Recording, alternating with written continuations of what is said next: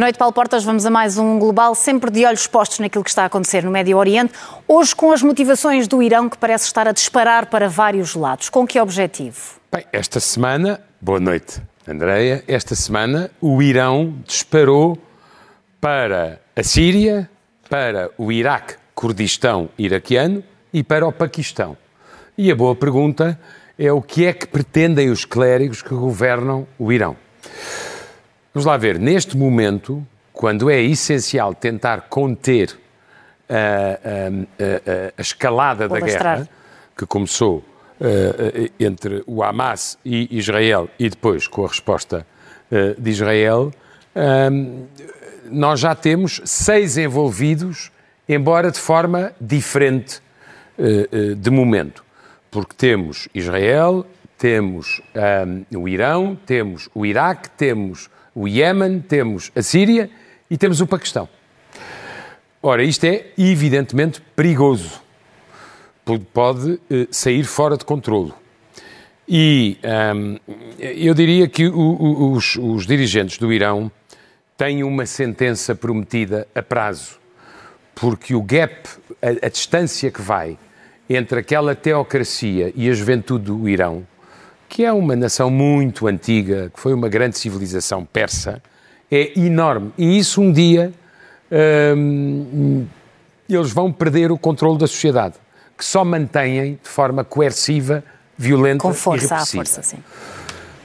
Há um perigo nisto que é o Irão procurar encontrar um conflito externo uh, para uh, uh, abrandar e sufocar a contestação interna. Esse é talvez o maior perigo. O outro é que o Irão eh, subcontrata a sua política externa a milícias e grupos, normalmente xiitas e pró-iranianos, que atuam noutros países e noutros territórios. Isso é verdade com o Hezbollah no Líbano, como é verdade com os Houthis no, Iémen. E no Iraque também há grupos, eh, eh, não apenas xiitas, mas muito pró-iranianos. Há aqui há alguns aspectos que são. Eh, há ainda um outro aspecto que pode ser relevante, que é o Irão tem que mostrar à sua sociedade que não foi capaz de prevenir, mas é capaz de combater os atentados que tem sofrido no seu território, Exemplo nomeadamente disso. o ataque a uma estação de polícia uhum. em dezembro, fez 11 mortos, e agora 84 naquela cerimónia de homenagem, uh, de homenagem uh, uh, ao general. Seja como for, eu diria que este crescente envolvimento do Irão é um motivo uh, de preocupação. Eu não creio que o Irão creia, uh, queira um conflito direto com os Estados Unidos. Uhum. Em todo caso, os Estados Unidos deixaram de ter qualquer visibilidade do que se passa no Irão, porque, a meu ver, imprudentemente abandonaram o acordo conjunto para controlo e supervisão do programa nuclear do Irão. Ora, este, esta guerra entre Israel e o Hamas não se espalhou, por assim dizer, geograficamente, mas tem ramificações e uma delas acertou diretamente no Mar Vermelho. E está a acontecer uh, um, um encarecer, por assim dizer, dos um negócios. É, primeiro, o, o, apesar dos do, americanos e dos ingleses e de outros países ocidentais estarem a procurar uh, uh, destruir as bases logísticas dos úteis, eles ainda têm capacidade para atacar, para como aliás aconteceu esta semana. Só não aconteceu um desastre porque a sofisticação do armamento não será exagerada. Hum. Mas houve um míssil que atingiu um navio americano e os americanos tiveram que pedir uh, aos seus empresários de navegação marítima para mudarem de rota. O que aconteceu de mais relevante esta semana é que o movimento que tinham feito os navios de transporte de contentores, que são essenciais para o comércio internacional, foi seguido, Uh, como nós vamos ver, pelo Essa uh, relação que vamos perceber, sim. Porque ali há transporte de bens e há transporte de energia, petróleo e gás. Vamos então ver essa, esse, esse, aumento e essa diminuição também. Por exemplo, Isto os é, petroleiros. Os petroleiros é a parte da barra que está a preto, que as pessoas veem aí em casa. Há seis meses, o movimento de petroleiros na parte mais estreita do canal, Bab, Bab El Mandeb, como aqui explicámos na semana passada, não tem mais do que 20 a 30 quilómetros. Um, hoje em dia, o movimento, agora, uh, dos petroleiros caiu para menos de metade. E as pessoas podem ver a diferença que faz no comércio internacional o que era a circulação há um mês, Apenas, sim. primeira, segunda semana de dezembro, e agora é menos de metade. Era isto que eu queria. eh, eh, É um assunto que pode ter consequências, porque, por exemplo, os bancos centrais já estão com dúvidas sobre se este conflito escala e isto gera aumentos de preços nos fretes marítimos e aumentos de tempo nas entregas, se isso não vai ajudar a inflação que estava a Baixar. baixar. E, portanto, se não devem atrasar a descida das taxas de juros. Boa parte dos conflitos no Médio Oriente explica-se eh, pela questão dos sunitas e dos xiitas. De onde é que esta questão vem? Eh, de que momento na história? tem quase 14 séculos. Esta, este cisma no Islão acontece no momento em que Maomé morre. Portanto, em 632, no século VII. E há uma questão de sucessão. E há uma questão de sucessão. E entre os seguidores mais próximos de Maomé, eh, perfilam-se duas teses. Aqueles que acham que a sucessão deveria ser familiar, que viriam a ser os xiitas. E aqueles que acham que a sucessão deveria ser eh, por califato, ou seja, escolhendo e elegendo um califa. Um, o- o- o- são os sunitas. Pátria essencial em termos universais para todo o Islão dos sunitas, Arábia Saudita, porque é o guardião dos templos. Pátria do xiismo, embora haja muitas minorias xiitas noutros países, o Irão. Um, não identificar isto necessariamente com árabes. O Irão não é árabe. A Arábia Saudita é árabe. Mas há países islâmicos na Ásia que não são, evidentemente, árabes. Um, e o Irão foi uma grande civilização, tem, foi um grande império, tem, portanto, uma memória imperial. Um, e ah, ah, ah, hoje em dia, se nós contabilizarmos quantitativamente, os sunitas são 85 a 90% do Islão. E os xiitas ligados ao Irão são apenas 15%. ah, ah, 10 a 15% ah, do. Cada um dos ramos, xiitas e sunitas, tem imensas ou algumas relevantes ramificações. Hum, falando ainda de guerra, mas naquela que vai fazer dois anos, em fevereiro próximo, da Ucrânia, hum, que armas e que eh, mérito teve Zelensky esta, esta semana? Que armas precisa e que mérito teve a Ucrânia esta semana? Assim é melhor. Este é um avião radar de elevada sofisticação militar e de O comunicações. A-50. eh, o A-50, que alegadamente a Rússia teria 11 e perdeu um esta semana, tal como perdeu um avião de comando igualmente eh, relevante. Ou seja, a Ucrânia está, enquanto não recebe eh, munições e armas, porque está tudo suspenso nos Estados Unidos e a Europa não tem uma produção eh, nesse domínio, em termos industriais, demasiado relevante, o- o- a Ucrânia o que faz para aguentar o inverno? Poupa munições, poupa as suas reservas e faz algumas ações espetaculares que até lembram ações de guerrilha e que têm tido eficácia, sobretudo, com a Marinha Russa e com a Força Aérea Russa. Mas o que fazem os russos, que conhecem, porque é público, além de tudo mais, a debilidade das reservas da Ucrânia, fazem eh, eh, gastá-los munições, ou seja, acentuam dentro do possível no inverno os ataques nas três frentes. Ah, e fizeram progressos. Pequenos, mas progressos.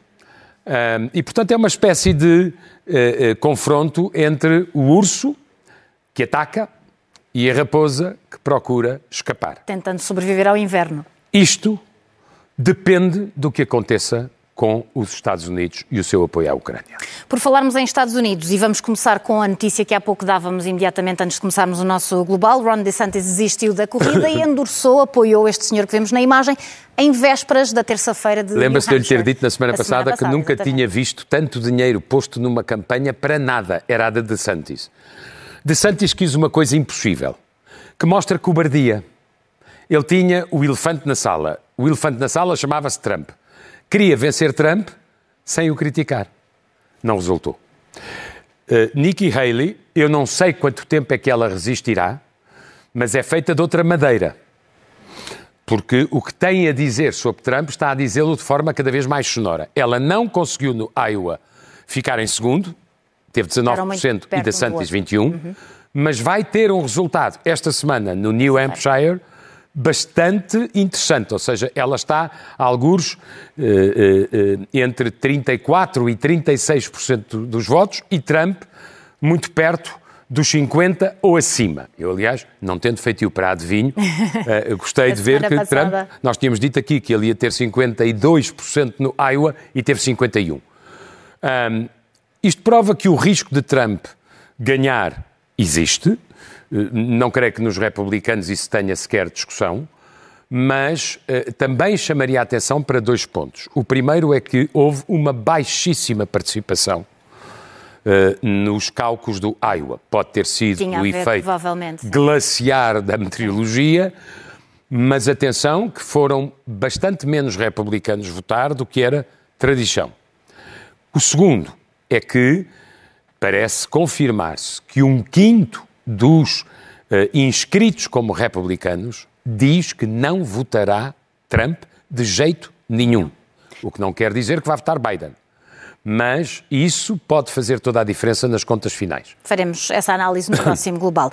Um, também falámos de valores da economia e também ficámos muito perto do valor que, que falou aqui na semana, Paulo Portas. Um, o da China, 5,2. Saberemos esta semana dos Estados Unidos. Também Vamos lá ver, há já, eh, eh, já há dois de três números que são relevantes.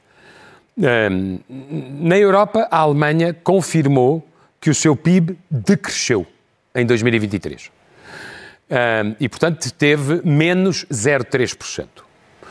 Foi um ano difícil para a Alemanha. A boa notícia é que, sem espetacularidade, em princípio, a Alemanha em 2024 poderá ter, em vez de menos 0,3, mais 0,3 a mais 0,6 de, de acordo com as várias instituições. Um, a China confirmou a divulgação de 5,2%, ligeiramente acima do que era o propósito do partido, mas nós temos que fazer sempre uma avaliação prudente do ponto de vista das estatísticas oficiais da República Popular da China. Quanto aos Estados Unidos, vamos saber dia 25 e depois a zona euro vamos saber no final deste mês. Janeiro. Um, é, é, o, o, o, o, consenso das várias instituições que fazem prognósticos sobre o que vai acontecer no dia 25 é que o crescimento dos Estados Unidos no ano de 2023 terá sido a algures entre 2.0 e 2.8 e que o quarto trimestre tem tido revisões em alta sucessivas um, eu só chamo a atenção para isto. Os Estados Unidos, de acordo com todas as opiniões que se publicavam há um ano, estaria em recessão ou em estagflação. Uhum. Tem um crescimento bastante interessante para quem teve que subir as taxas de juro até 5,5.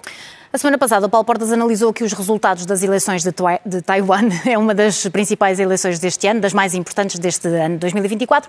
Como é que a China reagiu em relação à presença de Taiwan no cenário internacional? É muito interessante. Eu diria que foi paciência oriental ou paciência chinesa, porque a China uh, assinalou duas coisas que aqui tínhamos dito, que um, o presidente é independentista, mas que a maioria do Parlamento não é independentista.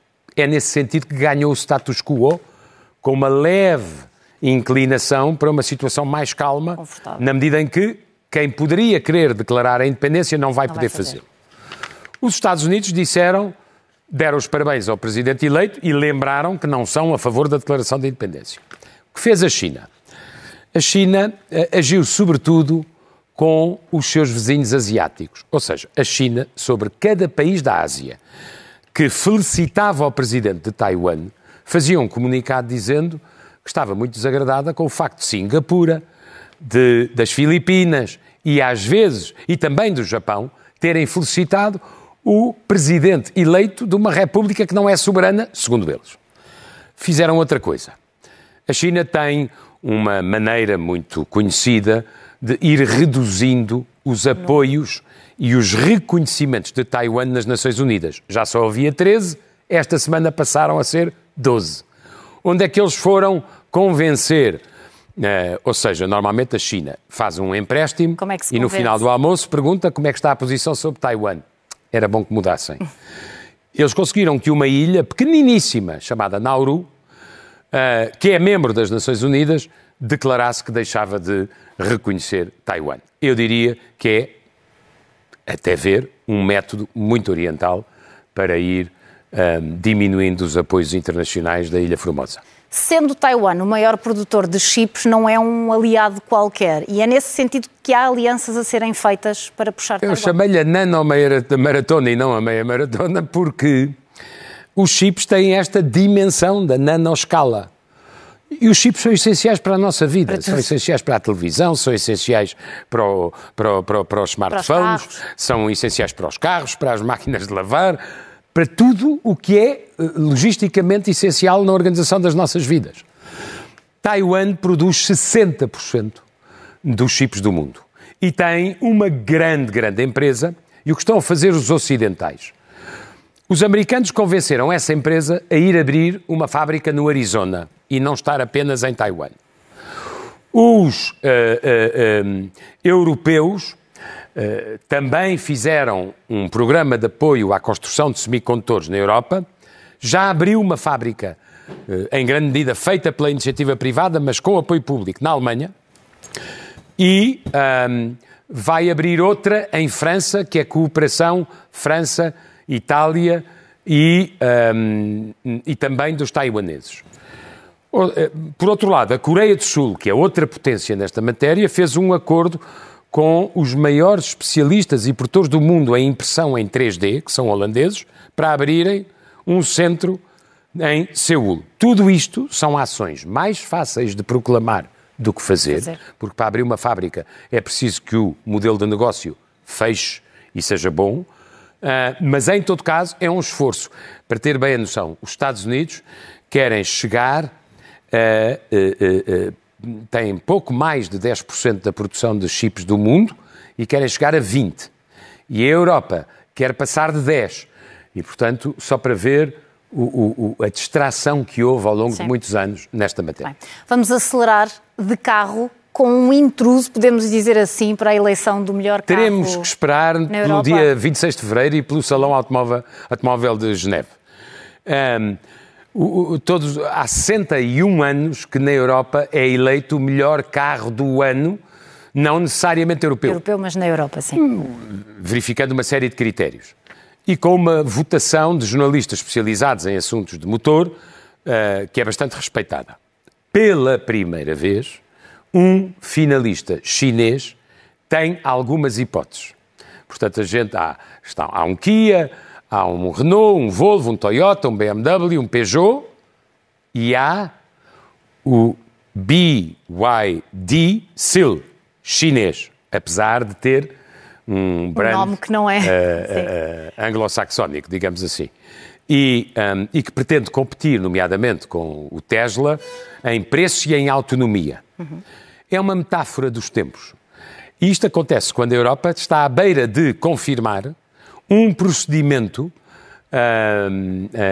anti-posição- an- anti-concorrência desleal em relação à China nos carros elétricos. Porque tudo isto é no domínio dos carros elétricos. Voltamos a Oriente. Eu acho que haverá, portanto, muita pressão sobre o júri para que a eleição não seja, ainda este ano, chinesa, mas não deixa de ser um, um- um- um sinal dos tempos. Uh, que sinal é a alteração que Kim Jong-un fez na Constituição em relação às, à hipotética O terceiro das Kim, Coreias? que é uma dinastia, hum, é um provocador e, sobretudo, aprendeu com o avô e com o pai a ser chantagista. Ou seja, quando ele tem problemas de fome dentro de casa, dentro do seu país, e de pagamentos internacionais, eh, eh, faz chantagem com o seu programa nuclear, que entretanto se desenvolveu muito. Não parece haver dúvidas que a Coreia do Norte já tem a arma nuclear. Ahm, e agora, fez duas coisas a que se deve estar atento, embora eu acho, eu acho que são armas de chantagem mais do que ameaças diretas. Mandou tirar da Constituição as três agências que tratavam de uma certa colaboração entre as Entre- duas Coreias, entre para resolver problemas pendentes, hum, eh, eliminou essas agências e colocou na Constituição que a Coreia do Sul é o principal inimigo e que o objetivo da Coreia do Norte é a anexação e a subjugação de todos aqueles, toda- sempre com retórica muito carregada. Em todo caso, na mesma semana, ele acaba de testar mais um míssil eh, hipersónico, eh, aparentemente com sucesso e com capacidade de atingir vizinhos eh, relevantes. Esta semana vimos tratores nas ruas de Berlim. Porquê? Sim. Uh, Olhe, por uma coisa muito simples, porque não há tratores elétricos e o governo alemão quer retirar os subsídios à, uh, ao combustível verde. do- sim. É que nos, no- no- nos transportes individuais e nos transportes públicos já se fez muito este progresso para os carros elétricos ou os transportes E elétricos. aparentemente é executível. Embora ainda seja preciso ganhar competitividade no preço. Mas é isso que cumpre os objetivos da transição energética. No caso dos tratores e da agricultura, essa inovação ainda não está terminada, ainda não acabou. E, portanto, retirar, por pressão dos verdes, os eh, eh, eh, subsídios à eletricidade verde. Lembre-se que em Portugal eles foram negociados há um ano, como, quando também houve protestos, em grande medida pela CAP, eh, houve um aumento dos subsídios à eletricidade verde, porque senão a agricultura não funciona, por simplesmente para. Ah, ah, não é habitual na Alemanha parar cidades ah, e os agricultores não são, muito, não são um número muito grande na Alemanha. Mas a verdade é que já conseguiram algumas concessões Atenção. do governo. Há aquele jogo do quem é quem. Neste caso da TAP é quem é que sabia o quê. Pois, isso parece-me que a questão da TAP evoluiu eh, de maneira que não é favorável, com toda a franqueza, nem à transparência dos argumentos, nem ao governo. Ahm, eh, eh, Lembremos-nos, esta senhora foi demitida porquê? Porque tinha dado uma indemnização eh, eh, à, à, eh, doutora Alexandra Reis. Lembram-se? Agora, aparentemente, ela terá sido demitida porque tinha conflitos de interesses e tinha participação noutras empresas. Esta contradição de argumentos vai abrir alguns alçapões. Ahm, e o primeiro dos quais é quem é que sabia desses conflitos de interesses. Estão ou não estão no contrato. Mas o que é mais espantoso é que estas matérias das outras empresas a que ela pertencia foram discutidas na comissão de inquérito. Portanto, ninguém pode dizer que não sabia, Sabia. porque sabia.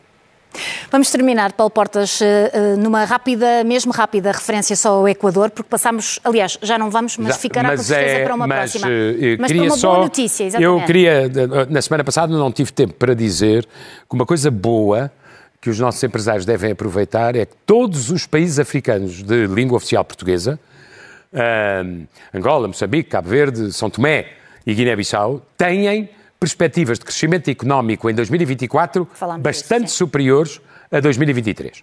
Mas hoje o que eu queria celebrar era uma muito boa notícia. Num país admiravelmente institucional, com ahm, uma das melhores democracias da África, um país que gosta dos portugueses e que gosta de Portugal, que é Cabo Verde. Não tem recursos naturais, portanto é, é tudo esforço e inteligência. Capital humano. Eles tornaram-se, com a Argélia e as Maurícias, creio, o terceiro país da África que erradicou a malária. A malária é uma doença eh, eh, terrível em África, 90% dos casos são em África. Havia duas ilhas de Cabo Verde que ainda tinham. Isto foi uma política prosseguida com constância, independentemente dos governos e dos presidentes, durante muitos anos e chegaram lá. Agora não podem dormir na forma porque é preciso controlar, mas que Cabo Verde, um dos países africanos que não tem recursos naturais, tenha sido capaz desta proeza do ponto de vista de saúde pública, Que é que é eliminar, erradicar uma doença terrível ah, que faz muito mal, sobretudo às crianças, como nós sabemos, eu queria aqui eh, fazer assim a minha terminamos. homenagem. Muito é muito bom, ainda bem. Vamos às despedidas, Paulo Portas. E vamos despedir-nos até ao próximo domingo e desejo-vos uma boa semana lá em casa. Bem.